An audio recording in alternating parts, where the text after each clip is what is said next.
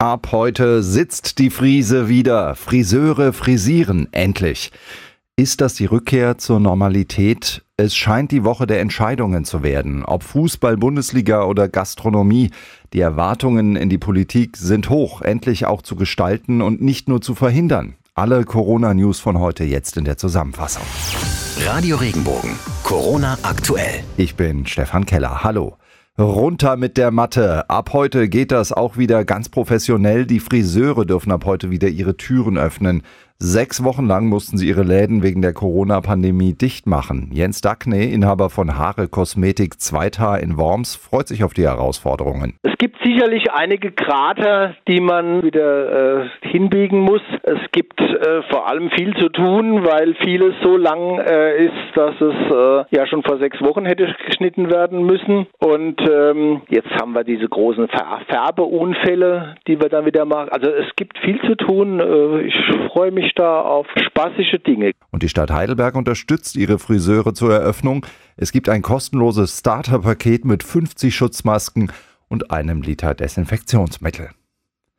Die Zahl der Corona-Infektionen in Deutschland könnte um ein Vielfaches höher sein als bisher angenommen. Virologen der Universität Bonn gehen von 1,8 Millionen Infizierten aus.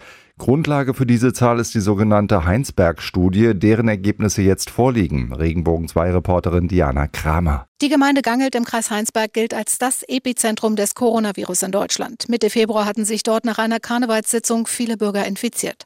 Die Forscher der Universität Bonn haben in dem Ort mehr als 900 Einwohner befragt und auf das Coronavirus getestet. Anhand dieser Ergebnisse ergebe sich hochgerechnet für ganz Deutschland eine Zahl von 1,8 Millionen Infizierten.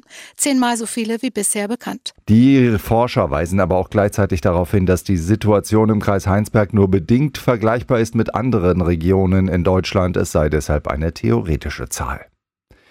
Noch in diesem Mai will das Pharmaunternehmen Roche einen neuen Test auf Antikörper gegen Corona an Gesundheitseinrichtungen in Deutschland ausliefern. Das vereinbarte Bundesgesundheitsminister Jens Spahn und das Unternehmen im oberbayerischen Penzberg. Der neue Test ist eine wichtige neue Wegmarke im Kampf gegen das Virus, sagte Spahn. Mindestens siebeneinhalb Milliarden Euro im Kampf gegen Corona. So viel Geld soll heute auf einer internationalen Geberkonferenz gesammelt werden. Das Geld soll den finanziellen Grundstock für Impfstoffe, Arzneien und Tests bilden. Ziel ist, die Gegenmittel schnellstmöglich auf den Markt zu bringen und dann preiswert weltweit zugänglich zu machen. Die Online-Konferenz ist von EU-Kommissionschefin von der Leyen organisiert worden. In Niedersachsen sollen in einer Woche wieder Restaurants und Biergärten öffnen dürfen. Die Plätze sollen dann halbiert werden. Außerdem wird es eine Reservierungspflicht geben. Das erklärte Landeswirtschaftsminister Bernd Althusmann. Und in Baden-Württemberg bereiten sich die staatlichen Schlösser und Gärten auf die Wiedereröffnung vor. Diese wird stufenweise erfolgen. In einem ersten Schritt wurde bereits heute das Karlsruher Schloss eröffnet. Begründet wird das mit der hohen Bedeutung für Fuß- und Radverkehr. Allerdings bleibt der Schlossgarten vorerst nur tagsüber von 6 bis 19 Uhr offen, um abendliche Treffen zu vermeiden. Ab Donnerstag folgen unter anderem der Schlossgarten Schwetzingen und die Außenanlagen des Botanischen Gartens in Karlsruhe. Aktuell ins Kino gehen ist momentan nicht. Großveranstaltungen sind bis mindestens Ende August gestrichen. Gut, dass gerade die Autokinos wieder ihr Comeback feiern. Ist ja auch perfekt, gerade was die Hygieneregeln und so weiter betrifft. Und da gibt es nicht nur Filme zu sehen, sondern auch Comedy.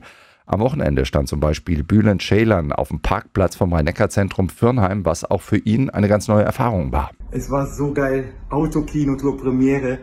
Ich habe echt gesagt, funktioniert das überhaupt? Die Leute sind so begeistert, haben gehupt ohne Ende, Zugabe. Ich habe zwei Stunden am Stück gespielt. Am Anfang, wenn es noch hell ist, sieht man die Leute natürlich, wie sie noch lachen und so, und dann wird es dunkel. Aber dann hupen sie für dich und sagen, ey, wie geil. Und es war super. Und jetzt freut er sich schon auf weitere Auftritte. Die nächsten Autokinotermine und einen Überblick über Regenbogen 2 Autokinos gibt's auf regenbogen2.de. Urlaub zwischen Rügen und Zugspitze statt auf Mallorca oder Kreta. Noch ist nicht klar, ob und wann Millionen Urlaubshungrige in Corona-Zeiten wieder reisen können. Einige Ministerpräsidenten haben einen Drei-Stufen-Plan für ein allmähliches Anlaufen von Tourismus, Gastronomie und Hotellerie in Deutschland vorgelegt. Die Vorbereitungen der Branche laufen bereits. Die weltweite Reisewarnung gilt noch bis Mitte Juni.